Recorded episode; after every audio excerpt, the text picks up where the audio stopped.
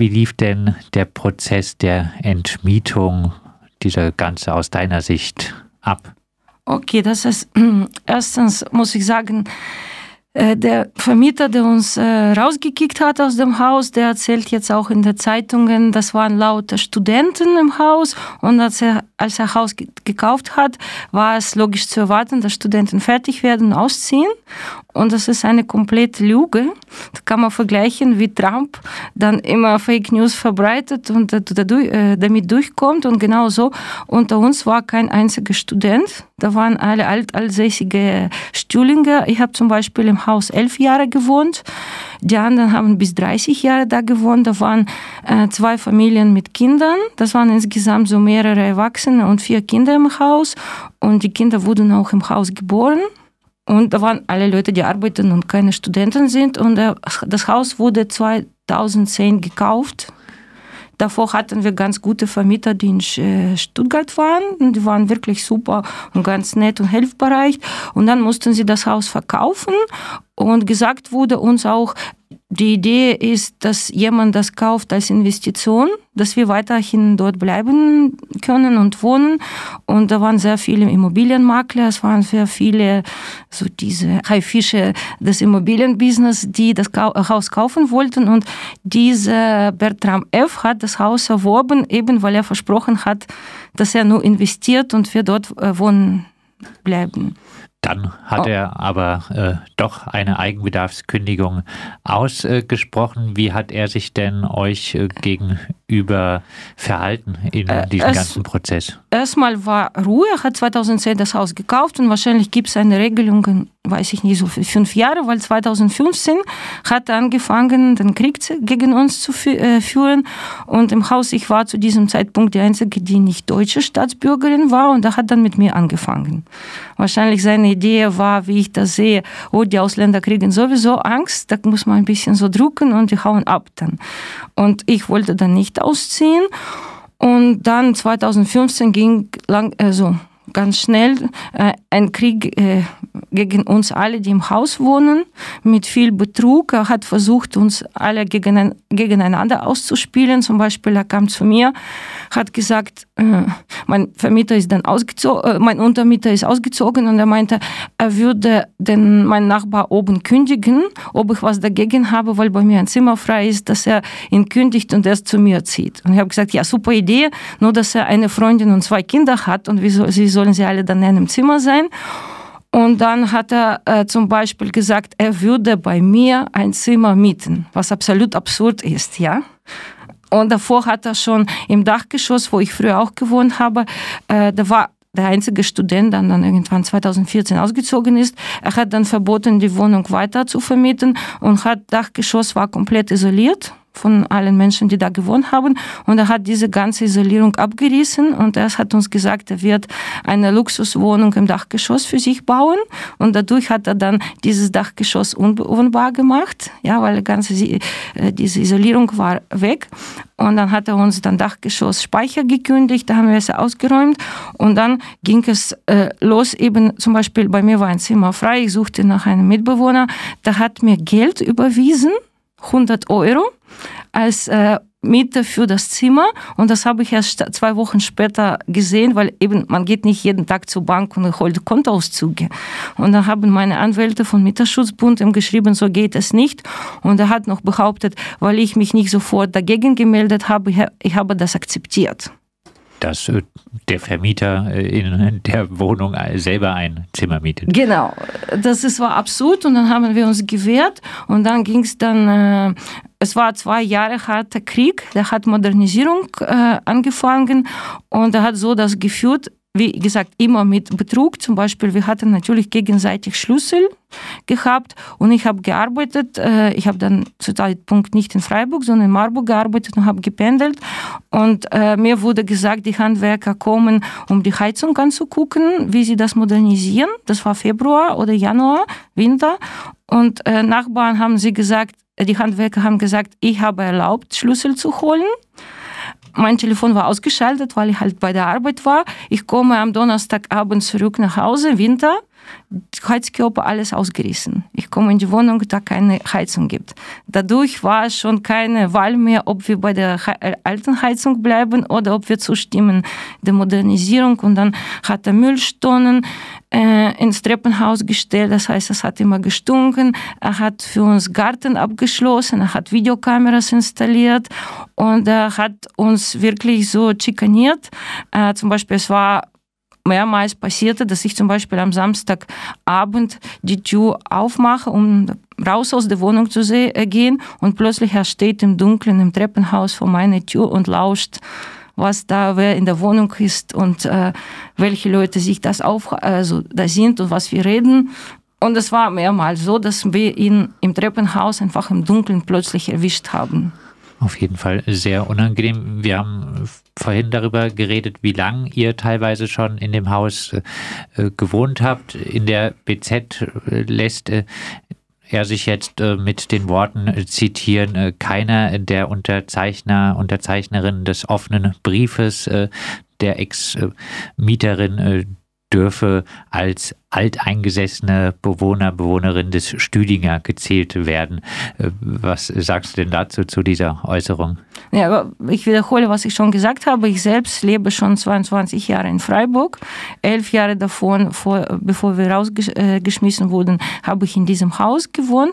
Und meine Nachbarn, die haben dann praktisch immer gewohnt. Die Ältesten haben dann 30 Jahre gewohnt und wir haben dann auch äh, umgezogen innerhalb vom Haus. Das war ein Hausgemeinde eine Hausgemeinschaft und zum Beispiel mein Wohnzimmer, das war kind, äh, Kinderzimmer von meinem Nachbarn, wo er aufgewachsen ist. Wir haben die Eigenbedarfskündigung angesprochen. Was äh, hat denn ähm, Bertram F. für Gründe angegeben, die rechtfertigen, dass er und seine Familie ein fünfstöckiges Mehrfamilienhaus bräuchten? Okay, das kann ich sogar zitieren. Die Kündigung, die haben wir dann per Post bekommen von seinem Anwalt. Und da steht, dass da, da die Kinder in Deutschland in die Schule gehen sollen und mein Mandat mit seiner Ehefrau von der, vor ihrer beruflichen Tätigkeit in Zürich vor 15 Jahren in Freiburg äh, gelebt hatten, soll der Lebensmittelpunkt der Familie wieder nach Freiburg verlegt werden und hinzufügen äh, dann weitere Gründe, dass die Kinder eine größere Wohnung äh, benötigen und äh, der, mein Mandant benötigt, das ist Zitat daher, für sich und seine Familie ausreichend Wohnraum in Freiburg und äh, im Dachgeschoss äh, waren geplant drei Kinderschlafzimmer und ein weiteres, weiteres Kinderzimmer. Äh, für die Zukunft ist hier auch geplant, ein Dachspitz auszubauen. Die Wohnung im zweiten OG wird ein elterliches Schlafzimmer benötigen. Ein Zimmer wird zu häuslichen Arbeitszimmer für beide Eheleute genutzt. Äh, die ehemalige Küche wird als Hauswirtschaftszimmer und Waschküche genutzt. Das verbliebene Zimmer wird als Gastzimmer zur Verfügung stehen. In der Wohnung im ersten OG werden die Küche und das daneben gelegene Zimmer zu einem Koch- und Essbereich zusammengelegt. Außerdem wird noch ein Musizierzimmer eingerichtet. Im Erdgeschoss wird für die Schwiegereltern äh, meines Mandantes, äh, die Leute so und so, äh, auch für längere Zeiträume äh, eine Gästewohnung eingerichtet für Schwiegerleute. Eigenbedarfskündigung, die argumentiert, es bräuchte eine Wohnung für die Schwiegereltern und ein Musizierzimmer unter anderem. Was hat es denn für dich bedeutet, äh, die Guntramstraße 44 äh, ja, verlassen war, zu müssen? Das war mein Zuhause und das war nicht nur das Haus und die Wohnung, sondern das war, wie ich sage, eine äh, Hausgemeinschaft. Wir haben einander unterstützt, wir kannten uns sehr viele Jahre. Das heißt zum Beispiel, wenn dann man kurz auf Kinder aufpassen musste, man konnte dann äh, austauschen oder zum Beispiel, wenn bei einem Dusche kaputt ist, konnte man zu Nachbarn gehen und duschen und das war eine lebendige Gemeinschaft äh, und wir waren alle glücklich da zu wohnen und das ist schwierig, was zu finden. Das war, die Kündigung kam dann im Mai 2017 und wir haben dann wirklich sechs Monate ununterbrochen gesucht und die anderen konnten nichts finden. Und in meinem Fall im letzten Moment hat ein Vermieter in der Eschholzstraße sich solidarisch gezeigt und hat uns eine Wohnung zur Verfügung gestellt, weil er meinte, er wollte Zeichen setzen, dass es andere Vermieter gibt. Aber die anderen haben dann auch dann gerichtlich gegen Vermieter gegangen und das waren ganz fiese Sachen. Zum Beispiel, es kam 2018 zu einem Prozess in Freiburg. Und zu diesem Zeitpunkt meine Nachbarn hatten ein Kind und die Frau war schwanger mit dem zweiten Kind. Und der Vermieter hat beim, im Gericht gesagt, er glaubt nicht an die Schwangerschaft. Sie sollen Mutterpass zeigen. Und dann haben sie das gezeigt und der Arzt, der sagte, nicht jede Schwangerschaft endet mit der Geburt. Vielleicht können seine Mieter doch frühzeitig ausziehen. Angeblich würden nun in der Guntramstraße 44 Zimmer an Studierende zu pauschal 100 Euro pro Monat inklusive aller Nebenkosten vermietet. Die übrigen Mieten äh, lägen 20 Prozent unter dem Mietspiegel und äh, Luxussanierung, die habe es natürlich nicht gegeben. Was denkst du, wenn du das hörst? Naja, weil ich jetzt auch in der Nähe wohne, das heißt, ich laufe da regelmäßig vorbei nicht um zu spionieren, sondern einfach, da sind die Wege. Und äh, das Haus wurde vermietet, neu. Und von den Nachbarn, von anderen Häusern wissen wir, dass das Sanierung war. Und in jeder Wohnung wurde neue Küche eingebaut. Das heißt, wenn eine Familie zieht, wieso brauchen sie dann fünf Küchen auf fünf Etagen? Und wir wussten von Anfang an, dass es eine Vortäuschung des Eigenbedarf, der Eigenbedarf, weil äh, der hat seine Arbeit in Zürich, seine Frau hat Arbeit in Zürich. Die Kinder gingen schon zum Zeitpunkt, dass wir ausziehen mussten, zur Schule in Zürich. Und äh, diese Schwiegerelterngeschichte, äh, Guntramstraße 30, da hab, hat die Familie auch schon eine Wohnung gekauft davor. Das heißt, der, äh, die Familie besitzt schon ein Haus und eine Wohnung in der Guntramstraße und äh, der Vermieter hat, wohnt auch immer ab und zu, wenn er nach Freiburg kommt, dann in diese Wohnung in ähm, Nachbarhaus und äh, lange Zeit stand das Haus leer und immer war dort das Licht und ich habe selber mehrmals gesehen, da kommt ein junger, kräftiger Mann, der dann überall Licht einschaltet und Rolladen runter macht und rausgeht. Und äh, jetzt äh, wechseln sich ständig Namen an den Klingeln. Und zum Beispiel im Erdgeschoss wohnt eine indische Familie mit zwei Kindern und Menschen arbeiten an der Uniklinik und haben Kinder und sind keine Studenten. Und die Nachbarn haben mal die auf der Straße gesehen und angesprochen. Und diese neue Mieter, der, der Mieter hat gesagt, ja, ja, I know it's very famous house in Freiburg and it's very, very expensive. Klingt also nicht nach 100 Euro oder deutlich unter dem Mietspiegel. Ja, und wenn ich da vorbeilaufe, ich sehe ein Fenster, zum Beispiel, wenn sie da essen, da sitzt die Familie, Papa, Mama und zwei Kinder und sind keine Studenten.